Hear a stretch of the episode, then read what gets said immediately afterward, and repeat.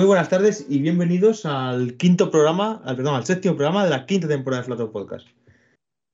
Tenemos un joven que ha vuelto a, demostrar que parece que puede ser campeón del mundo en el futuro y ya no sabemos ni si puede ser actual campeón del mundo, el campeón del mundo del 2022, porque Cale Robampera eh, hizo un, uno de esos rallies que se recordarán durante tiempo y en una lucha con varios rivales fue descolgándoles casi a todos con, con bastante ritmo, pese a que he leído por ahí bastantes ideas de que si no, no necesito correr a top y demás, fue un martillo constante de tramo a tramo, e ir quitándose rivales y, y luego, bueno, otros que se fueron pronto como Tanak o, o otros con un error como Elfin Evans, que siempre decimos aquí que Newville empezaba, ha empezado mal temporadas y esta vez ha sido Evans el que ha sumado dos ceros y se escapa su compañero. Por lo que tenemos a este a este Robampera con un buen resultado en Monte Carlo. Recordemos que entre los habituales del Mundial quedó segundo y llegaba líder aquí porque además gana Power Stage, que refuerza su liderato al ganar al ganar el Rally de Suecia. Rally de Suecia que ganó su padre cuando él tenía apenas tenía unos meses de vida y que con una edad tan, tan temprana pues ha podido ganar su hijo.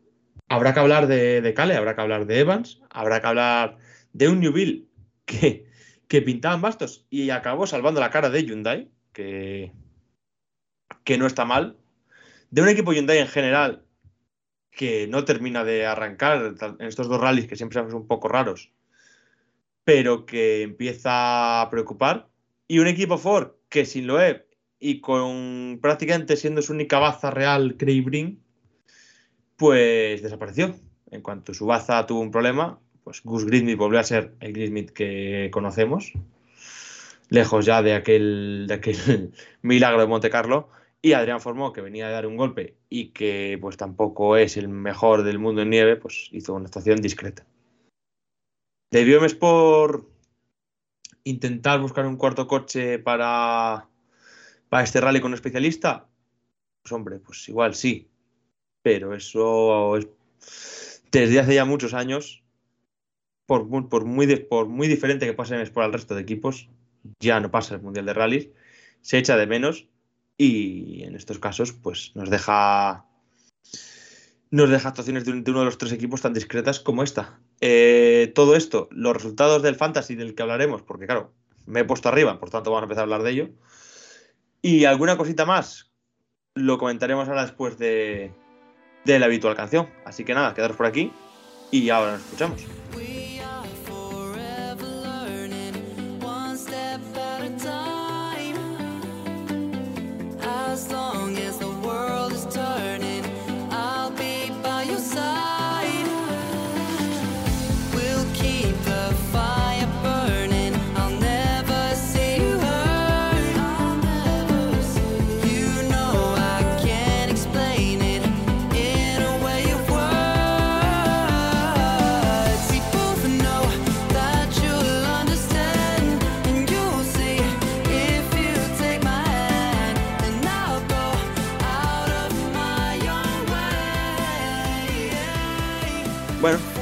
Igual que en la, que la previa, para la crónica contamos con, con Bernie Ramírez, que nos acompaña desde, desde el país donde se celebró el rally, desde Suecia. ¿Cómo estamos, Bernie? Muy, muy bien, muchísimas gracias por invitarme, Alejandro. Y la verdad es que bastante bien, bastante, y con bastantes ganas de comentar lo que ha sido este rally Suecia, que se, se movió al norte, a Umeå. Estuvimos diciendo en el programa anterior Umea y Umea, y es Umeå, incluido yo, que cometí el error. Y estoy con muchísimas ganas de comentar lo que, o de diseccionar lo que fue el rally de Suecia. Don Iván Fernández, muy buenas tardes. Muy buenas tardes. ¿Cómo estamos? Muy bien. Eh, yo también he ido corrigiendo, uh, gracias al consejo de Bernie de que se decía humio, he ido modificando la forma de pronunciarlo desde que nos lo, Sí, desde pero que nos lo entiendo- comentó. Entiendo que es problema de vocalización, es decir, que por escrito lo estáis poniendo bien.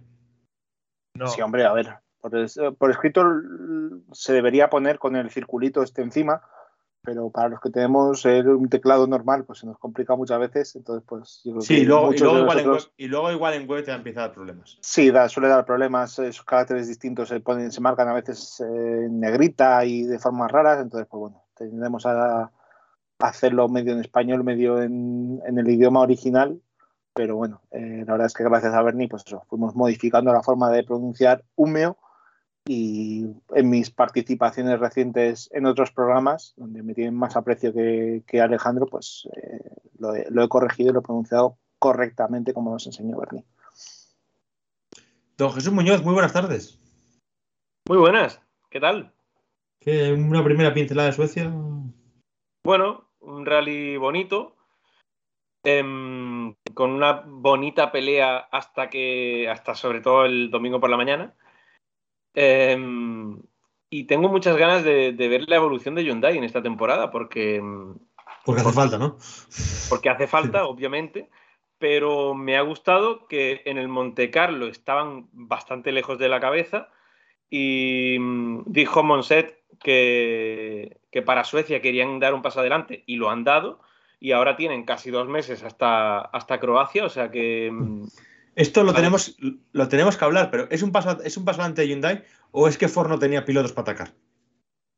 mm, yo creo que han dado paso- un paso adelante Hyundai. ¿O, o es Porque mitad y si mitad no- de cada una? Que también Si no, no tienes tanto a Tanak como a Neville eh, tan arriba el viernes y, bueno, e incluso prácticamente todo el rally, hasta que Tanak tiene el problema y hasta que, bueno, eh, Neville también tuvo algún que otro, alguna que otra sorpresita, pero, mm, pero no. Eh, a un Robampera con un Toyota que, que se ve que va bastante bien, eh, joder, porque ha nacido en este tipo de terrenos, eh, no, le, no le echas carreras si no tienes un buen coche y un buen piloto.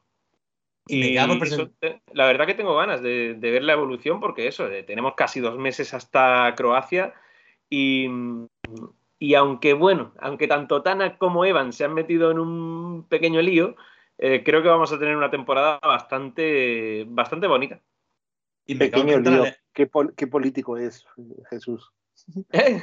Pequeño, lío, madre mía. Vaya lío en el que se han metido y Evans. Bueno, sí, a ver, creo que todavía no es insalvable, pero están en un lío, eso está claro. Y me acabo de presentar a Leandro. Muy buenas tardes. Muy buenas. Coincido un poco con algunas de las pinceladas que, que han hecho, A ver, con algunas otras diciendo, pero bueno, básicamente no voy a repetir más de lo que ya han dicho. O sea, como siempre. El paso adelante de, de Hyundai, también de Toyota, eh, el paso que todavía no están dando eh, ni Tanak ni, ni Evans, los dos por distintos motivos, hay que aclararlo. Eh, la debacle de Sport, eh, que de ser uno de los equipos con mejor confiabilidad en Monte Carlo, fue uno de los peores en, Suecia. Eh, pilotos que han sido bastante inestables, mm, la mayoría de los casos por falta de experiencia y, eh, bueno, un poco la irregularidad que terminó afectando al equipo, ¿no? Esta cuestión de no tener todavía un líder fuerte, claro, como has dicho, creo que debe ser de las pocas veces que estoy de acuerdo con Alejandro, que realmente falta... No, sí le tiene, sí le tiene. Lo que pasa, de hecho, yo creo que es el problema es justo al revés, que le faltan segundas espadas. luego desarrollamos, pero líder tienen. Craig Brin es un buen líder. El problema es que los que han fallado de verdad son los otros dos, porque Brin tiene eh, su salida y ya está. Pues mira, mala suerte, pero no, no, no, subieron poner el pecho estos dos por el equipo. Pero de todas formas, vamos a ir por orden y vamos a empezar hablando por la nueva ubicación y por lo que nos han parecido los tramos. Así que le vamos a dejar a Bernie y que nos cuente un poco que él que le pilla un poco más de cerca qué le parecieron estos tramos y luego empezamos a, a- destripar el rally y los resultados. Pues a mí, o sea, o sea, va a sonar un poco poético, pero es una de las razones por las que estoy enamorado de este país. O sea, las pistas y el paisaje es espectacular, los tramos de bosque, o sea, me parecen preciosos, con la nieve, me parecen, eh, me parecen tramos fantásticos y, o sea, me sea, me parecieron espectaculares y luego los vídeos de, los vídeos como y, los vídeos de la retransmisión, pues espectacular con los co- con Rally 1 y el Rally 2 pasando a, toda- a toda leche, hablando mal y pronto, por, esta- por estos tramos, por estas pistas forestales, toda pastilla, pues me pareció, me parecieron, te juro, muy bonitos y, y me, asombraron bastante porque desconocía cómo, desconocía cómo iban a ser los tramos, había leído algún que otro comentario de cómo estaba la pista, de cómo estaba el tram, de cómo iban a ser los tramos, pero es que me parecían espectacular, o sea, me parecían espectaculares. ¿El resto qué, qué os pareció? ¿Os gustó más que el, que el Suecia antiguo, menos, diferente? Si los Hombre. ponemos en la misma, si lo ponemos en la misma balanza, si eh, pensamos en un rally de Suecia clásico con mucha nieve y bien, obviamente los tramos de la zona de Torsby son muy difíciles de batir, porque tienen de todo, tienen zonas muy estrechas, tienen cambios de rasante, tienen zona- zonas muy rápidas, tal vez con menos rectas de las que hemos visto este fin de semana, pero que siempre daban una sensación de velocidad increíble. Entonces, pues bueno, es difícil superar al rally de Suecia clásico, pero claro, es que el rally de Suecia clásico se quedó hace tiempo. Entonces, los últimos años las condiciones que teníamos no eran para hacer un rally invernal y por lo que he leído, la zona de Torsby este fin de semana hubiera presentado unas condiciones también lamentables, con, con muy poquita nieve, con temperaturas positivas, etcétera, etcétera. Por lo tanto, yo creo que ha sido un buen cambio a Húmeo buscando eso, un rally invernal, que al final es lo que quiere el Mundial. Sí, sobre todo eso, que hay que tener en cuenta de dónde veníamos, que obviamente teníamos tramos espectaculares y sobre todo lo que ha dicho Iván, con más variedad, porque esto parecía más como un- una carrera, joder, se han superado los 140 kilómetros por hora de, media en algún tramo, ¿eh? que mm, la verdad que es una locura. Pero, mm, pero eso, hay que tener en cuenta de dónde veníamos, que era espectacular, pero eh, en los últimos años no había nieve, pra- el de 2020 prácticamente parecía un rally de Gales. Y, también el tema del factor económico y tal, bueno, pues se lo tienen que llevar un poco hacia el norte. Y a mí me ha encantado ver que tenía un manto de nieve la pista, porque me estoy acordando ahora de una conversación que tuve con Iván hace poco en el tema, cuando estaban con la carrera de campeones, que era, ¿cómo se llamaba la localidad? Pite Piteo. Ja- Jabat o algo así. Seguro que Bernie Piteo. lo dice mejor que yo. Piteo, o sea, tú Y, Piteo, ya está. Y bueno, eh, me acuerdo que estábamos viendo la carrera de campeones y yo por un momento temí por el rally de Suecia. Digo, joder, si hasta aquí arriba eh, está habiendo problemas con la nieve, ¿qué pasará en el rally de Suecia? Al final, fíjate, hemos tenido unas pistas llenas de nieve, eh, muy bonitas también. Y oye, yo creo que se ha merecido completamente esa renovación que se ha anunciado por dos años más, porque para mí yo creo que este evento ha sido un éxito. Sobre la renovación me gustaría comentar una cosa. A mí me ha hecho bastante gracia, o sea, me hizo bastante gracia el comunicado. O sea, porque ya desde el acuerdo que, que, se hablaba entre UME, o sea, el ayuntamiento de Umeo y los organizadores del Rally Suecia era para tres años. Y ya en el- la semana previa al rally, o las dos semanas previas al rally, se estaba hablando de estamos trabajando en alcanzar acuerdos con, con los propietarios, estamos eh, trabajando con distintas entidades para los próximos años. Y eso, y, a- y contra, lo he mirado esta mañana en la página web de- del Ayuntamiento de, de Umeo, para, para ver si estaba equivocado o no, y ya anunciaban que había acuerdo hasta 2024 con los organizadores de- del Rally Suecia. Así que no Sí. sé si esto es. Y esta renovación de Suecia, lo que va a cerrar las puertas de a cal y canto es al Arctic. Que le hemos Yo- visto un año, parece ser que no volverá. Había Yo que creo que- miedo, ¿eh? Le doy una explicación a Bernie. Es el mismo modus operandi que se llevó con lo del Rally Safari. El acuerdo estaba hecho, estaba todo ya firmadísimo, pero se eligió a las horas posteriores a un rally mundialista para, para eso, para dar el- oficialidad al, al comunicado. Sí, pero tú no vas firmando un acuerdo para tres años sin tener. Prometiendo que va a venir el Mundial de Rallys por tres años y tal. A ver, o sea, me, me sor- me ha sorprendido por eso, porque pensaba estar ya anunciado. Y porque eso, lo- leías la prensa, leías a Glenn Olson y, y hablaba ya de futuro. Y el acuerdo de eso Mm. era para tres años, con tal, con eh, creo que eran 1,6 millones de euros por estos tres años, ya estaba como todo firmado. Y por eso me, me- por eso yo he comentado que me hacía gracia o que me, que me ha sorprendido. Sí. Pues. Lo, que lo que decías del Arctic, el Arctic eh, al final fue un parche que se puso en ese momento, pero claro, era difícil, yo creo que la idea de los promotores del Mundial siempre ha sido Suecia o empezar a pensar una opción norteamericana, pero claro, la opción norteamericana en estas condiciones con toda la pandemia se tiene que haber retrasado y pues... Sí, y la opción norteamericana parece ser que va a volver a. que va a ser por. va a ser. A- o sea, se va a intentar ir, pero se va a ir a tierra. Ujú. Por lo que se empieza a contar, especular ahora, sería volver al Olympus. No sé si queda mucho, no sé si queda mucho de aquel Olympus. O sea, no, pero es decir, volver a la idea del Olympus, es decir, volver a tierra. Lo que está, Eh, lo que está eso- empezando a hablar ahora. es- Eso sería más correcto, volver a tierra, punto. Eh, Olympus no tiene nada que ver ninguna de las pruebas que hay actualmente en el, en el ARA. Es que yo no sé si, si lo que se está hablando ahora es meter una prueba de Lara o hacer algo de cero, ¿eh? Hombre, sería lo más lógico. Supongo que si quieren ir a Estados Unidos, porque supongo que est- estás haciendo referencia a Estados Unidos, eh, será buscar una- cerca de alguna ciudad. Y ahora mismo Ya, creo que busca- no Sí, tiene sí, ningún. Claro, pero si lo que buscan es eh, volver a Seattle, a la idea del Olympus, probablemente tengan que hacer un evento desde cero.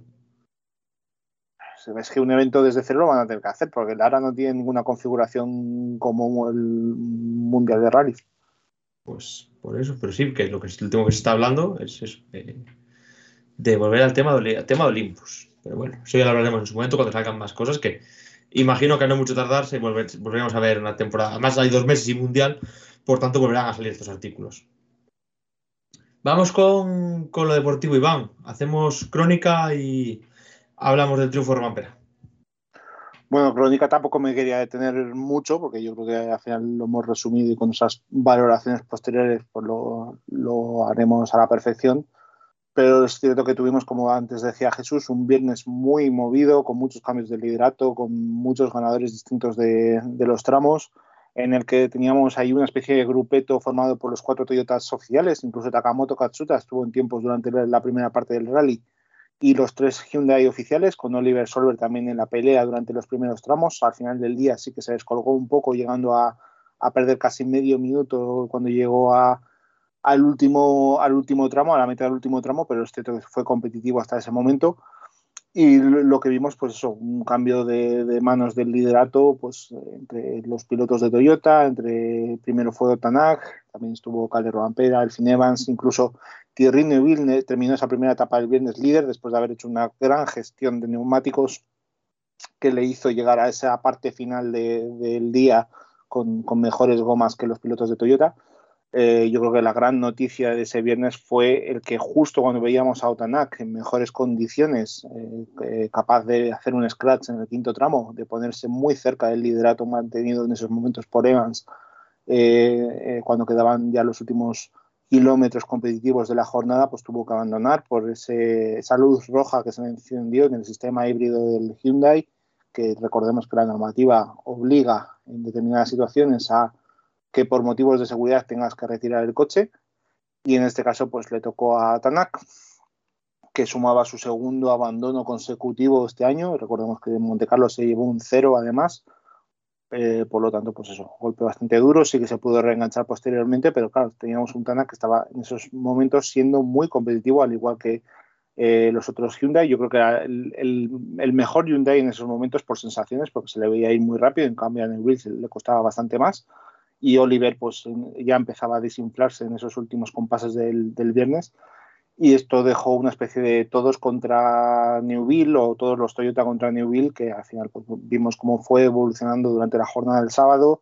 Eh, Newville comete un error en cada uno de los bucles que le hace perder segundos. Eh, en este caso, eh, tenemos recordar que, como hemos mencionado antes, Craig Green eh, abandonó el primer día, por lo tanto, los M Sport, los M Sport 4 también estaban bastante menguados llegados a este punto, con Gus Green Smith peleando por adelantar a Adrian Formó. Eh, Adrián Formó abandona también en esta jornada del sábado por problemas de, de mecánicos o de fiabilidad en su Ford Puma Rally 1. Craig Breen, que se reengancha, también tiene problemas de fiabilidad en su Ford y tiene que abandonar. Recordemos que bueno, se detiene a un lado de, de la especial, pero después tiene que activar activa el modo 100% eléctrico para orillarse y meterse en nuestros caminos de servicio para abandonar definitivamente. Y se quedaba Gus Smith, también con problemas del híbrido durante bastantes tramos de, de la prueba, se quedaba como el mejor eh, piloto de M Sport 4.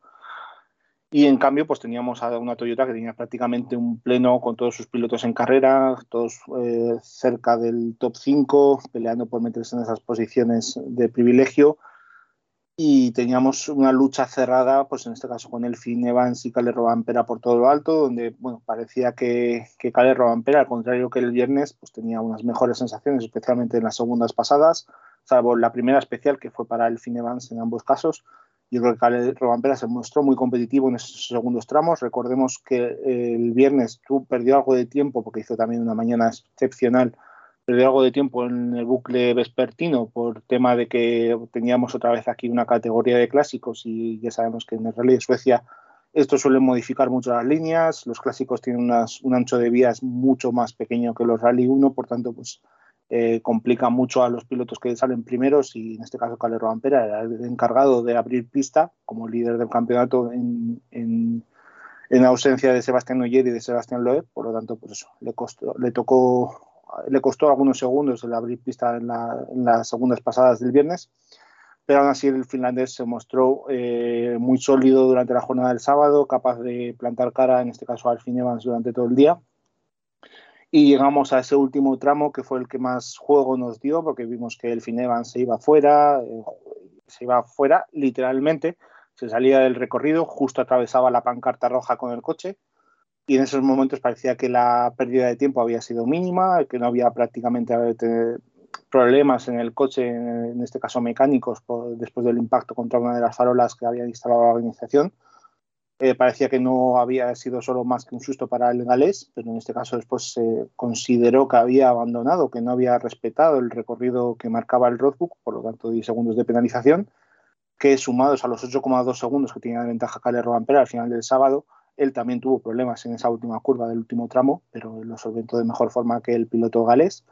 Eh, bueno, pues sumado estos 8,2 segundos, eran 18, 18,2 segundos de desventaja respecto a, a Cale Robampera, entre Robampera y Evans, con los que nos plantamos eso en la jornada del domingo, con, el, el, con Evans pues mirando más a los perseguidores, en este caso tanto eh, Terrinoville como, como esa Pecalapi, mirando a, la posibilidad de disputarle la victoria a, a Cale Robampera. Eh, el primer tramo ya vimos que, la situación se le complicó a Evans, eh, perdió la zaga, tocó contra un banco de nieve, eh, hizo un 360 grados y esto pues eso le, terminó con un gran golpe en el frontal del, Toyota. Con el que se dañó el radiador, después lo repararía, pero el propio Lasbala eh, confesó que se habían superado el tiempo límite y que por tanto no podían ni siquiera seguir en carrera para poder luchar por esos puntos de la Power Stage. Por lo tanto, Evans eh, aquí se a un cero y solo tiene en su marcador los cuatro puntos que consiguió en la Power Stage de, Monte Carlo. Y en cuanto al resto, pues la victoria fue para Cale Robampera, que ya se dedicó a gestionar los últimos tramos de, del rally para pelear por algún punto en la Power Stage, lo cual consiguió, sino segundo por detrás de Tanak. Eh, resultado excepcional, victoria, cuatro puntos en la Power Stage, son 29 puntos, sumado a un buen puesto en Monte Carlo, le da un- una ventaja clara en, el, en la lucha por el campeonato, son 46 puntos por los 32 de Newville. Eh, gran papel de Newville para, a mi forma de ver, eh, sabiendo que el coche no está en condiciones para pelear actualmente y que bueno, era un rally para, para sobrevivir y llevarse un buen puñado de puntos y en este caso fue un resultado excepcional. Tercero es Ape Calapi que cumplió a la perfección con la tarea que le ha determinado el equipo, en este caso ser el, el perfecto recambio de, de, de Sebastián Oyer. Sabemos que la sombra del francés es muy alargada, pero aquí sumó unos puntos vitales para la estructura, sabiendo que encima, pues eso, que los Hyundai solo quedaba prácticamente Newville y que Oliver Solver estaba muy retrasado, porque recordemos, que se me ha olvidado mencionar, que Oliver tuvo un problema con el, con el acelerador, supuestamente con el acelerador, y tuvo que y perdió bastante tiempo en un enlace tratando de repararlo, lo cual le hizo llegar al siguiente tramo con 16 minutos de, de, de pérdida y que además de esa sanción por llegar tarde en, al control horario, pues bueno, eh, tuvo que hacer el tramo a, a, poca velocidad, por lo tanto eh, cedió muchas posiciones. Y con todo ello, pues para mí el resultado de Newville es espectacular por, por esto que hemos, que hemos mencionado. Eh, al belga le, le sigue Sape Calapi, que ya hemos comentado, y cuarto en este caso Takamoto Katsuta, recuperando un poco esa racha positiva que había perdido después de su podio en el Rally Safari. Quinto Gus Smith, con un, muy buen resultado para el británico, pues viendo que además de los problemas de las numerosas salidas de, de pista que tuvo, tuvo sabes, se saltó varios cruces, tuvo algún que otro toque con un banco de nieve y demás. Eh, bueno, eh, también tuvo problemas con la parte híbrida y que al final pues no se le puede seguramente exigir lo que se le tiene que exigir a un líder de filas como es en este caso Craig Green. Eh, bueno, quinta posición, que creo que iguala su mejor resultado en el Mundial, si no mejoró los quintos que había tenido previamente en Turquía y demás, pues es su mejor posición en el, en el Mundial. Y ya sexto Oliver Solver por delante de los pilotos de World Rally Championship 2, entre ellos el, el ganador final que fue Andreas Mikkelsen. Sí, por empezar con el ganador, hay que decir que hay que hablar de, de Rompera. Chris Smith y, no, hizo un, no hizo un cuarto en el Safari. Eso, eso, es lo que está, eso, es lo que estaba, eso es lo que estaba pensando. Ahora, obviamente, es. No lo hubiera, recuerdo, lo, pero creo que hubiera, fue. Recuerdo.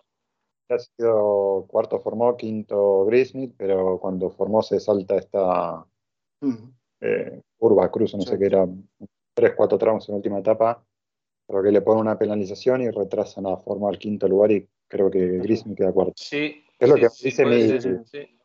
No confíen en ella, pero. No, no, sí, sí, sí.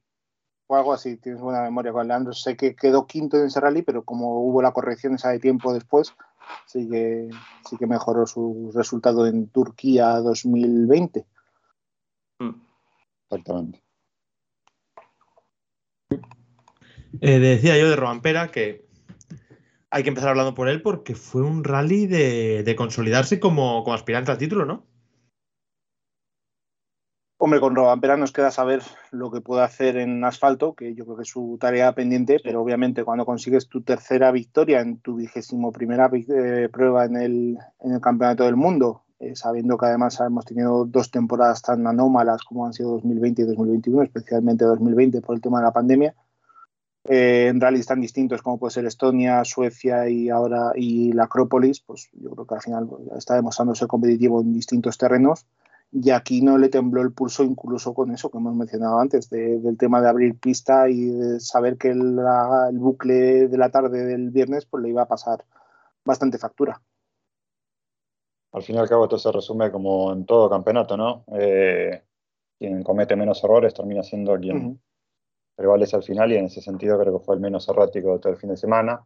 Eh, además de que creo que tanto en Monte Carlo, más en Monte Carlo que en Suecia, pero en las dos, eh, cada vez que hubo algún problema eh, se o de incomodidad en el auto, y en esto ya hay que compartir un poco el mérito entre el equipo, entre el, el piloto, ingeniero, eh, ingeniero en jefe, Tom Fowler y demás, para encontrar muy rápidamente la, la clave. Eh, además de que Monte Carlo había sido uno de los que más rápido encontró la manera de solventar los problemas en la primera etapa. Acá se lo notó medianamente bien, como dijo Iván, a pesar de que tuvo que abrir eh, todo el viernes. Eh, y además una, una solidez importante desde mental hasta de ritmo para sortear el retraso que tuvo, creo el viernes por la tarde y después el domingo que no tuvo potencia híbrida en todo el día. Así que desde ya, interesante. Y nada, algunos datos de, de color del ganador. 21 años después vuelve a ganar el Rally de Suecia, al igual que Harry, que también eh, había ganado este evento. Primera, primera y única victoria para, para Harry en aquel momento. 24 años acá con 21 Kale vuelve a vencer. Eh, séptima victoria de Toyota en Suecia, sexta por el WRC. Y Kale que termina convirtiéndose en el 34 piloto nórdico que gana, decimonoveno por el WRC. Después de cinco años que el evento no tenía un ganador nórdico. El último había sido la Bala en 2017. Obviamente sin el año 2021 que no se corrió, pero finalmente después de una pequeña racha ahí de pilotos no nórdicos, finalmente eh, alguien de la península vuelve a, ganar el, evento, ¿no? Eh, así que bueno, un poco, como dice Iván, tiene ahora creo que Cale la, la misión de mostrar qué es lo que puede hacer en Croacia. Tiene mucho para aprender. Acordamos ¿no? que el año pasado abandonó muy rápido el evento. Tiene solamente las, las notas del, del, itinerario en modo en, en, ritmo de reconocimiento y no ritmo de carrera. Hay que ver cuánto se conserva este año. Creo que salió ya el itinerario de Croacia, no lo he visto. Uh -huh. Así que bueno, a ver qué, qué, qué, es lo que puedo hacer. Sobre todo es la sensación que da de, de, de que mantiene la corriente positiva que consiguió en la parte final del Monte Carlo y que y después la soltura y la tranquilidad con la que afrontaba. Veíamos a Evans que siempre va sufriendo con ese rictus siempre en el coche que parece que, que va apuradísimo en todos los tramos. A mí me da, me da hasta cierta angustia eh, la forma de conducir de Evans. Pero eh, la verdad es que Robampera ha estado tranquilo todo el fin de semana. Las declaraciones eh, es, es, frío como un témpano de hielo. Después lo comparas con Oliver y dices tú es que son completamente distintos. Sí. Y quería hacer, quería haceros una pregunta.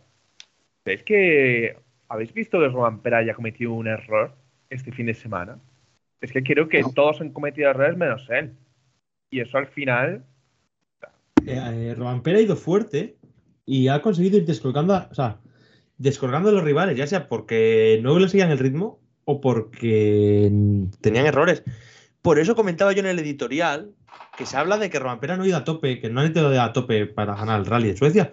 Y yo creo que sí, que sí que ha ido a tope, o ha ido muy fuerte, por lo menos, y que ha ido haciendo que los demás cometan errores, que no es que, que los demás no les han cometido por sí mismos, sino que son errores forzados por Cale.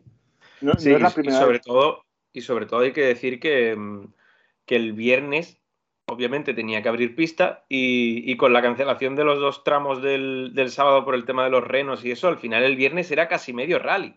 Y tener que abrir pista durante casi medio rally y terminar segundo el viernes muy cerca del, del líder que era Neville, eh, yo el viernes sinceramente estaba flipando. No, es la primera vez que tenemos esa sensación de, que Cale Robampera gana o consigue sus victorias, que no son muchas, pero las tres que ha conseguido a base de ir descolgando a los rivales, de imponer un ritmo tan alto que el resto, si bien terminan cometiendo un error, él parece que no, que no tiene errores. Es más, el año pasado, los poquitos errores que le dimos en el Arctic fueron los que le hicieron perder al final el, mano a mano con Tanak, pero también parecía tener eh, el mismo guion que hemos tenido en este, en este rally de Suecia. Y ahora pues falta ver si esto va a ser la tónica general de la temporada, porque entonces podemos estar hablando de un... Bueno, de un aspirante al título podemos hablar ya. Lo que es falta mucho, ver es si, es si, es el principal aspirante al título. Sí. Es mucho decir que esta tónica se vaya a mantener durante todo el año, pero evidentemente... Ya, pero es que tú ahora piensas que eres el principal aspirante al título y Rompera te da dudas. Pero es que el que podrías poner lleva dos ceros.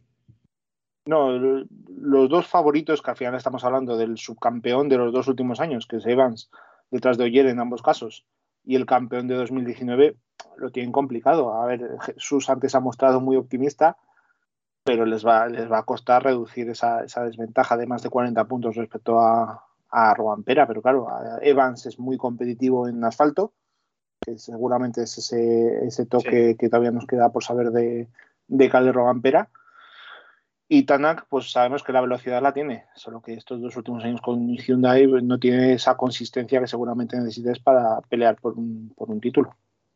Sí, aquí sobre todo habrá que ver eh, cómo se desenvuelve Robampera este año en asfalto, eh, porque Croacia, como bien ha dicho Leandro, el año pasado duró bastante poco.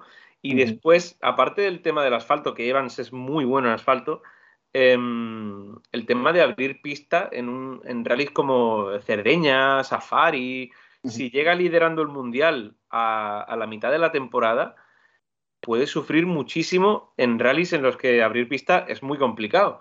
Y, y, bueno, ya vimos que el año pasado, por ejemplo, no tenía toda la consistencia que, que le hacía falta. Obviamente era su segunda temporada en, en- en la máxima categoría y es complicado, ¿no? Pero, pero yo creo que mm, iremos viendo a medida que pase un rally, otro y otro, eh, si de verdad está hecho para pelear por este título, por este título o habrá que esperar un poquito más. Yo acotaría dos cosas. Simplemente acordémonos que el año pasado Cali había sido, hablando de asfalto, el mejor Toyota Nipres, que se acaba de confirmar hace poquito como novena fecha. Tiene un guiño ahí a favor, Cale. Eh, y después, más bien, más que Cale en general, la tónica del campeonato, esperar a ver cómo evoluciona la, el factor fiabilidad cuando empecemos con toda la temporada de, de rallies de, tierra, cuando empiece el verano europeo, a ver cómo afecta todo eso a, los sistemas híbridos, a los coches que todavía no pasaron por calores severos más allá de, de los test que, que han hecho. Y ahí hay que ver si llegamos a tener una ventana como tuvimos el año pasado con Robampera, que estuvo enormemente castigado con problemas de suspensión, o llega a pasar algo como los Hyundai, también por temas de suspensión eh, y otros factores de fiabilidad, esto puede terminar por convertirse en algo como en las temporadas 2000, 2001, que llegábamos con 3, 4, 5 candidatos al título en la última fecha. Sí. Y los, y los otros factores externos llamados Sebastián Loeb y Sebastián Oyer, que claro, ahora no los estamos teniendo en cuenta, pero seguramente están en la pelea estén en la pelea por la victoria en sus participaciones. Dale, Leandro. No, no, digo, quitando puntos y desequilibrando un poco la, la, Ujú. digo, la moral, pero Sí. Eh, claramente tenés un duelo directo ayer, eh, el web, acaparándote los dos primeros lugares en todo un rally de Monte Carlo, y eso niega un poco las posibilidades de los demás. Así que hay que ver. Igual creo que nos van a hacer muchos. Eh, todavía falta definir el tema del web, por supuesto, pero hay que ver si llegan efectivamente a concretar esos cuatro rallies que quieren, si van a ser menos. Los de ayer también. Por suerte no van a ser tantos, pero bueno, sí, hay que ver cómo, cómo influye. Y saliendo Yo con creo ventaja que- y saliendo, creo- y saliendo con- espera, espera, déjame terminar. Saliendo con ventaja competitiva en esos rallies de tierra, porque al final el orden de salida de Oyer y de Loeb va a ser muy atrás. Mm. Y creo que Oyer va a hacer más rallies que lo No No firmaría sé yo, ¿eh? No Van sé yo. Malcolm Wilson dijo después del Monte Carlo que la idea era hacer cuatro rallies más Sí. con Loeb y Oyer no va a pasar de la media docena este año. Lo dudo. Es que yo no sé si, es que no sé yo si Loeb va a llegar a 5 este año, ¿eh? No sé si va a quedar en 3 o 4. La pregunta que me hago es cuántos autos va a alinear mejor en la segunda mitad. Tenemos Pues los- es que también dependerá de lo que paguen, eh, Leandro. M Sport. No, eso, eso está claro. Eso, o sea, ellos ya vendieron su primer Rally 1, ya tienen los 7 rallies de, de, de Louvet. Eh, probablemente eh, Sarderí, que compró su, su Puma, eh, algunos rallies ahí. Hay que ver mejor si le da asistencia, entiendo que sí. Eh, Bertelli, a ver si. Sí, porque además ahora ya, Leandro, Ya. ya es No, casi imposible que va- ya es casi imposible con equipo privado al mundial, porque en el momento en el que metieron el híbrido, ahora ya sí que se te complicó todo. Ya era complicado con los, con los últimos Rally Car, pues con estos más todavía. Pero si tienes cuatro, si tienes cuatro unidades para empezar el año, eh, esto va a ir a más. O sea, no, a menos No, no, que está claro, que está claro que M Sport, si, si encuentra a quién, va a hacer más, va a ser el que más coches haga. Eso como si eso siempre, pero habrá esto que ver de- también. Porque Esto la, va a la depender. de. Esto va a depender más del Loeb que de M-Sport. Hasta la idea. Sí. Y está ahí Leandro intentando decir algo y le estamos cortando todo el rato. no, no, está bien. No, simplemente termina de cerrar la información, que, que además de tener en consideración lo- los nombres de, de, de y de Sarderis, también hay que considerar a Jari Hutton, en que Marcus Bronco estaba diciendo que estaban en charlas con Sport para conseguirle por lo menos uno o dos rallies en, en un Puma Rally 1. eh, Ya, claro, pero si viene, si viene el dinero a Jutunen, no sé, si- no sé si justamente es el que más dinero tenga para poner. Pero bueno, me, sor- a ver. me sorprendió que cayéndose Lorenzo Bertelli no se le diera la oportunidad a Jutunen de subirse al Puma aquí. Pero bueno, estaría todo ya muy cerrado.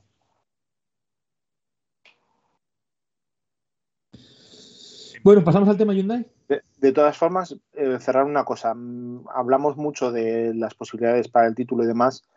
Obviamente, estos 46 puntos que tiene Calero Ampera por los cuatro que tiene el Evans eh, condiciona mucho esa, el que pueda reclamar Evans, por lo menos hasta que le dé la vuelta al resultado, esa posición de, de piloto de punta de lanza ¿no? de Toyota. Y aquí el problema se le plantea a Yarimati las balas. Si falla Calero Ampera, te encuentras con que Evans tiene cuatro puntos, con que Calero Ampera, bueno, si falla, tiene todavía un colchón seguramente, pero es que después de ellos no hay nada. Oyer va a hacer cuatro, cinco rallies, seis, y el resto los va a hacer Lapi, por lo tanto ninguno de los dos tiene programa completo y no puedes Bueno, contar pues con ellos de cara al, eh, al título. Iván, enlázame este análisis con la situación de, de Hyundai, el otro de la barrera. Bueno, en la situación de Hyundai ya sabes que tienes al final a un piloto semi-rookie como es Oliver Solver, que al final tiene que aprender. Que tienes a Sordo también haciendo, complementándose con Oliver, al menos hasta que haya unidades suficientes para que puedan competir los dos. Que seguramente será ya mirando más al verano, bastante avanzado, si llega a verlas, claro. Y claro, te encuentras pues eso, que Newville pasa a ser tu punta de lanza, al igual que Galero Vampera. Es, es una situación más o menos pareja con el diferencial de que seguramente Toyota en términos competitivos esté mucho más adelante que Hyundai. Por lo menos por lo que hemos visto ahora. Y sabemos que Monte Carlo y Suecia no son buenos rallies para sacar conclusiones, pero desde el propio equipo Hyundai dicen que bueno, que no se esperaban estar compitiendo tan pronto. Sí, claro, no, nos dicen a la prensa que no saquemos, lo sacan ellos, pues entonces, pues claro. Eh, eso, que Hyundai, que desde Suecia, por centrar un poco en Suecia, lo de Tanak, ¿qué, es, qué pasó exactamente? Leandro Sí. seguramente sepan, lo sepa mejor. Sí. Bueno, básicamente para ampliar un poquito más lo que ya comentó Iván en la, en la crónica, eh, Tanak em- empieza en principio ganando el tramo 5 y cuando termina dice que tiene un, error híbrido, una pérdida de potencia los últimos 10 kilómetros después de haber tocado un poco el piso, probablemente alguna compresión, algún bache. Eh, empieza a lanzar su primera crítica del fin de semana diciendo que las cajas que llevamos atrás no, están hechas para el rally, en, en alusión a la unidad híbrida que va en la parte trasera del auto. Eh, y el tema es que abandona, como dijo Van en la, en la crónica, con la luz roja antes de iniciar el tramo 6. Básicamente el tema de la luz Vamos, que roja fue, es... que fue, queja- fue quejarse y que el coche se parara. Se, que, se quejó él, se quejó el coche. El coche pop, pop, pop, pop, y a casa. Eh, básicamente el tema de la luz roja, lo que es, es un, además de, de una luz roja, recordemos, tiene una alarma, y lo que indica es que hay un fallo o un daño en el sistema híbrido y que no se puede tocar el auto de la parte exterior, y básicamente eso implica dos posibilidades, o bien hay un problema eléctrico de alto voltaje que se origina en la unidad híbrida, o por otro lado puede ser también una alerta térmica de la batería, que básicamente, como la definición técnica lo dice, es cuando la, temperatura de la batería se eleva eh, a un nivel crítico. Eh, básicamente hay todo un procedimiento, no me voy a poner a explicarlo todo porque es larguísimo, pero voy a tratar de explicarlo en menos de un minuto. Eh, básicamente lo que tienen que hacer los pilotos en ese sentido es parar el auto, llevarlo hasta el auto médico más cercano, reiniciar la unidad híbrida, apagar el motor, los sistemas eléctricos, apagar todo, reportar la situación, poner los carteles indicadores de coche rojo, bajarse, asegurarse, esto nunca se muestra, pero entiendo que es lo más difícil, asegurarse que ningún espectador ni, nadie ajeno a la organización se acerque al auto. Eh, se tiene que llevar el coche a una zona segura, que la llaman zona de cuarentena, y ahí se lo tiene que inspeccionar desde el personal que se encarga de todas las unidades híbridas y demás, hasta que consideren que el coche está en un estado seguro para devolvérselo a los equipos. Básicamente, en resumen, ese es el procedimiento que se tiene que hacer, o que seguramente se habrá hecho con el auto de. Es la primera luz roja que tenemos en esta temporada, más allá de que hubo varios errores híbridos entre Monte Carlo y, Suecia, pero eh, yo haciendo un resumen, digamos, de, de los reportes que han hecho los pilotos, la verdad que he contado muchos menos problemas en general, no solamente híbridos, en todos los equipos respecto a Monte Carlo, así que en ese sentido me parece que eh, se ha dado un paso hacia adelante, ok, es el rally con la temperatura más fría del año, eso ayuda, por un lado. Eh, Eh, bueno, plantea también- ayuda. Depende. ayuda, por eso digo que es por un lado, porque ayuda en el sentido de que no se ponen las temperaturas en estado crítico. Hay que ver si este problema de TANAC evidentemente fue un tema de temperatura interna o si fue un fallo eléctrico. No lo sabemos todavía. Eh, pero por No, otro, por supuesto, sí, va. Que también hay que tener en cuenta que el- el- la parte híbrida, en este caso el motor eléctrico va asociado a la caja de cambios, creo recordar, y eh, tampoco sabemos hasta qué punto también los fallos que hemos tenido de cajas de cambio y demás también vienen, pueden venir relacionados con esto. Sobre todo estoy pensando Green Smith, que ha tenido problemas con caja de cambios tanto aquí como en Monte Carlo. Pues bueno, seguramente vaya asociado, o no directamente o indirectamente, pero bueno, puede, puede ir también por ahí. Eh, así que bueno, y en ese sentido, la verdad que comparando un poco con lo que ha sido Hyundai entre Monte Carlo y Suecia, la verdad que mm, acortó muchísimo la, la cantidad de, de fallas. Había sido en Monte Carlo el tercer y último equipo con más, mayor cantidad de fallos, problemas de fiabilidad, etcétera. Habíamos hecho una lista, de hecho, en el podcast posterior. Y acá solamente conté dos fallos nada más en todo el rally. Un fallo eléctrico que fue para Newville, un fallo acelerador para Solver y nada más. Eh, es el segundo equipo con más fiabilidad. Toyota tuvo solamente la pérdida de potencia híbrida de, el coche de Rompera el día domingo. Y M Sport, de ser uno de los dos equipos con mejor fiabilidad en Monte Carlo, pasa a ser el peor. El problema de caja que bien dijo Iván en el auto de, de Chris. Un fallo eléctrico y después los problemas que, afectaron tanto a Formó como a Brin, que eran los, las pérdidas de potencia, el motor térmico por un lado y el motor híbrido por el otro, de la unidad híbrida por el otro. Así que son cuatro problemas para M Sport, dos para Hyundai, uno para Toyota. Eh, bueno, creo que se invierte bastante la tendencia que había sido en Monte Carlo. aquí hab- habrá que ver eh, lo, lo exigente que sea Croacia con, con los coches. Pues seguramente los impactos, los toques con el asfalto viejo, con los bajos y demás sí que se verán. Saltitos y tal, Eh, ¿no? Que, coche sí. bote.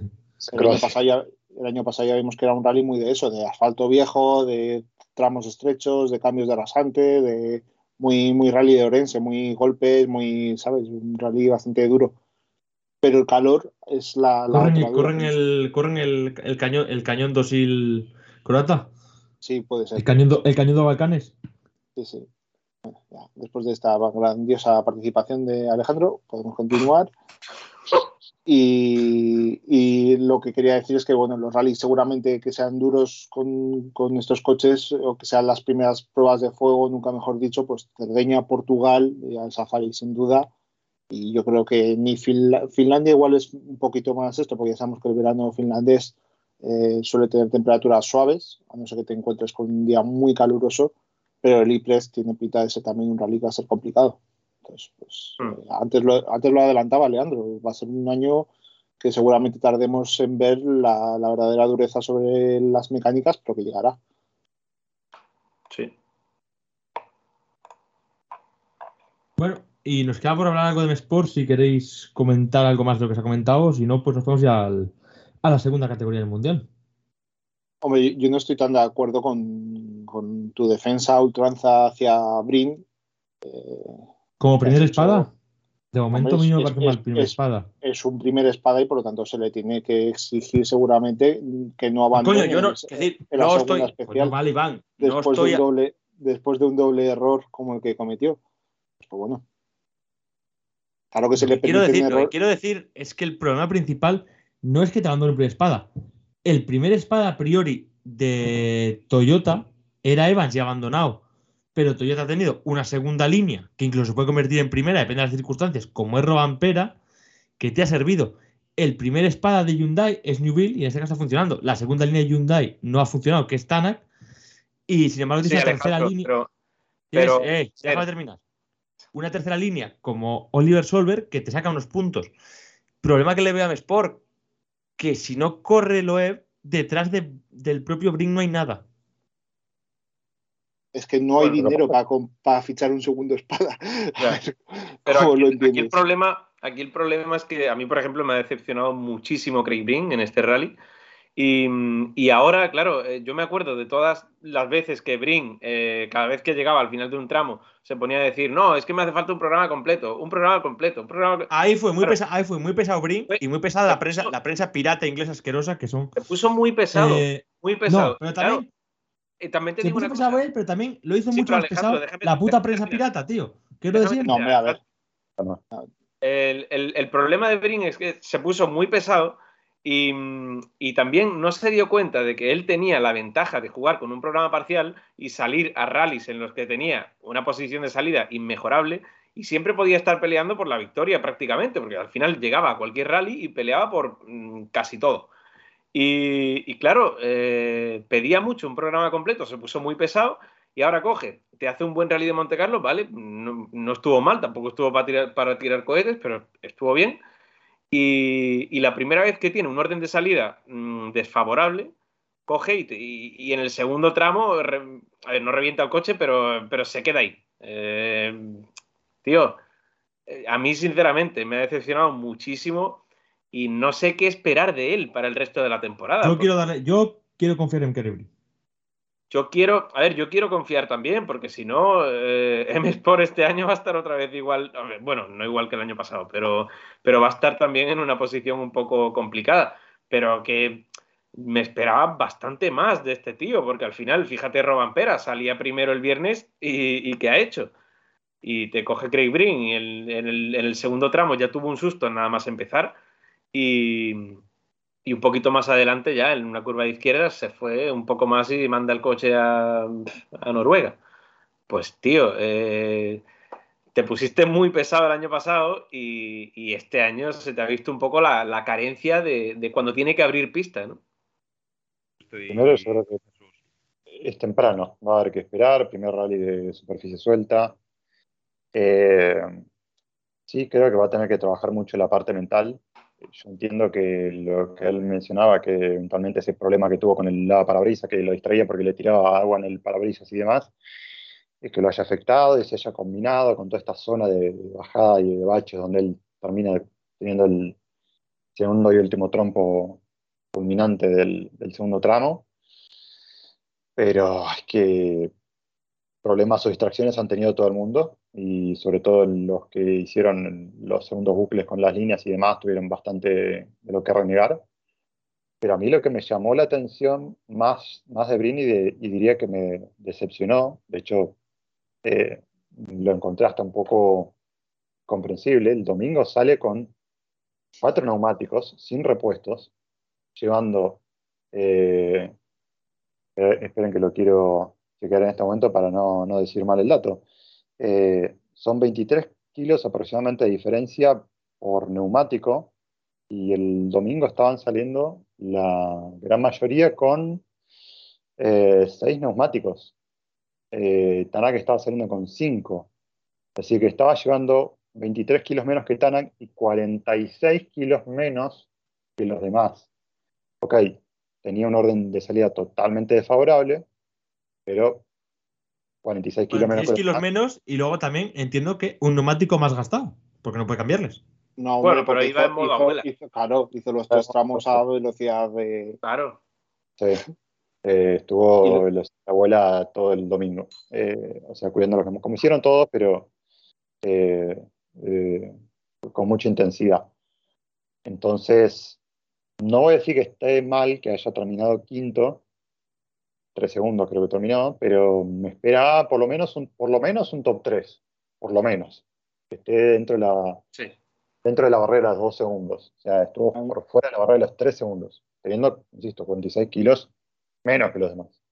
A mí me hizo, mucha gracia Terencio Testoni, que es el responsable de Pirelli, eh, que prácticamente le faltó decir: No entiendo lo que están haciendo Craig Breen y M Sport con esa estra- estrategia. Porque le hicieron una entrevista por la mañana a los de World Rally Championship Plus y la verdad es que el italiano dijo que bueno que no le parecía la estrategia más correcta de forma muy muy políticamente correcta pero bueno que que lo pensábamos todos, más o menos. Y al Sí. final lo que, dice, lo que dice Leandro, si encima no te da resultado, pues te quedas con un poquito Claro. esa cara de, de incredulidad. Estaba Bernie, intenta- estaba Bernie intentando decir algo por ahí que, Sí. que se le oía de fondo.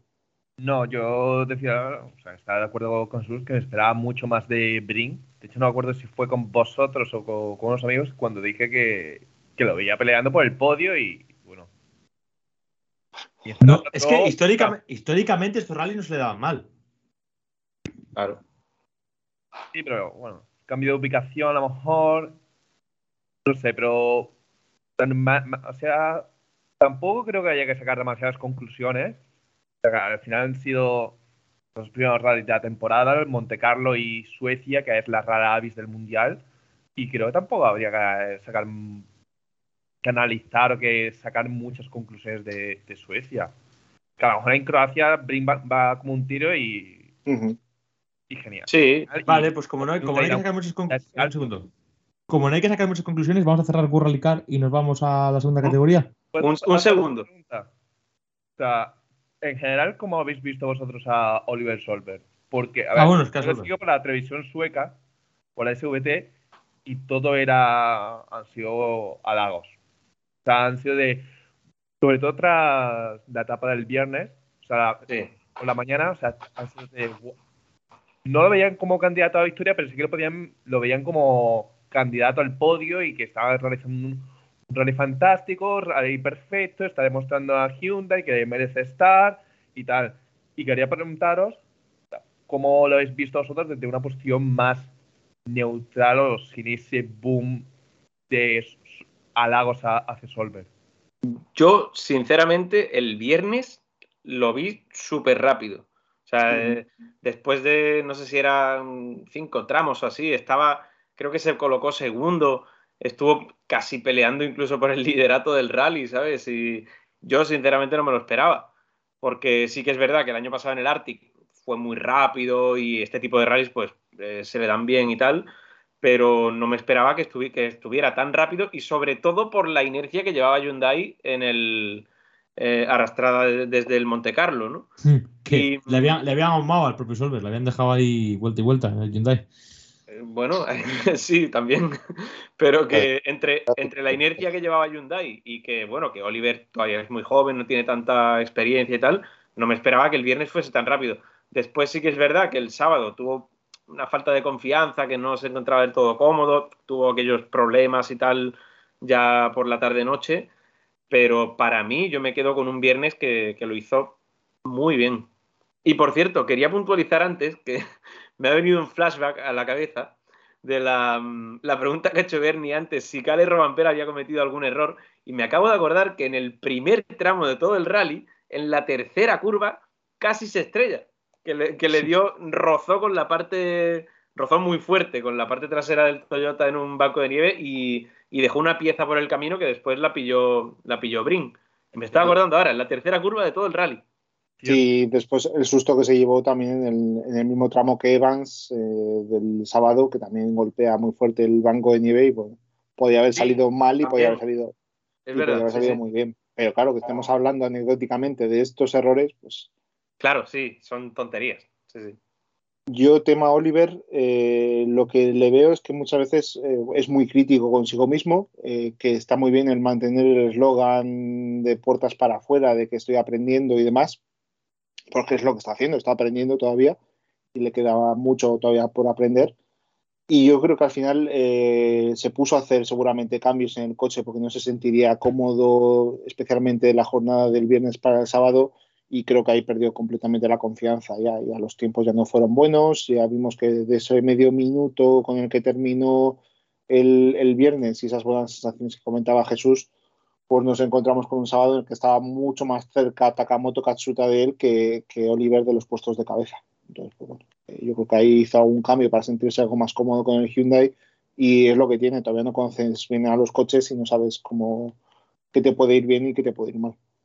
Él habla de problemas mecánicos durante el sábado. Seguramente también, eh, si, si se reprodujo el problema del acelerador durante la mañana y no se encontró, no, no, no reconoció a qué se debía, esto ya es lucubrar, ¿eh? pues puede ser que sea también eso. al final ya sabemos que los pilotos últimamente están jugando mucho y hay pocos pilotos que te dicen abiertamente cuál es el problema. Un buen ejemplo es Tanak, que siempre tiene problemas, pero nunca te lo dice al final del tramo. Entonces, pues, bueno.